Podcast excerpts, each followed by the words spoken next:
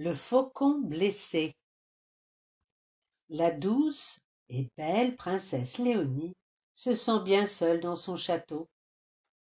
Un matin, dans le bois, elle découvre un petit faucon blessé. L'oiseau ne peut plus s'envoler car son aile est cassée. Pauvre petit, dit-elle en l'emportant dans ses mains.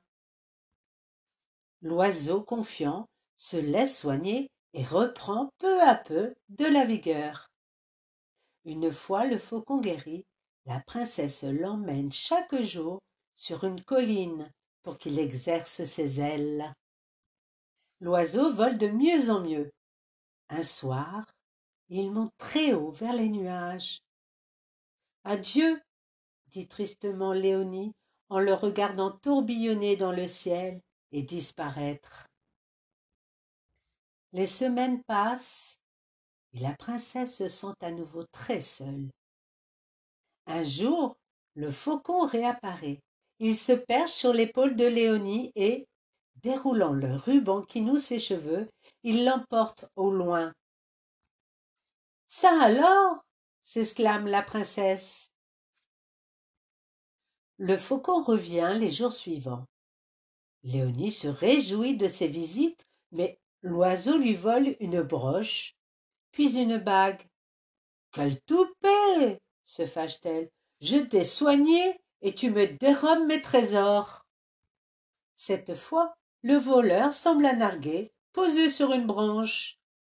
Léonie s'élance à sa poursuite, mais l'oiseau s'envole et se pose chaque fois plus loin.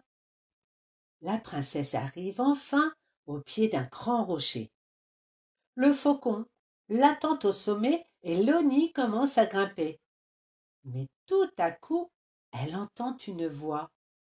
Méchant faucon, comment peux-tu voler ton maître qui t'a élevé et nourri? Tout en haut, la princesse tombe nez à nez avec un bel inconnu. Entre deux, le faucon couvre triomphalement les trésors volés.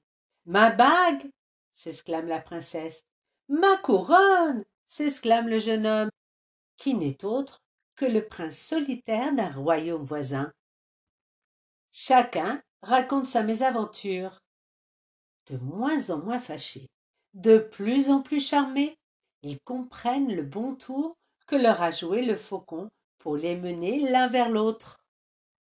Léonie et le prince redescendent, le cœur si plein d'allégresse qu'ils en oublient leur trésor. Ils savent déjà que, grâce à leur voleur ailé, ils ne seront plus jamais seuls.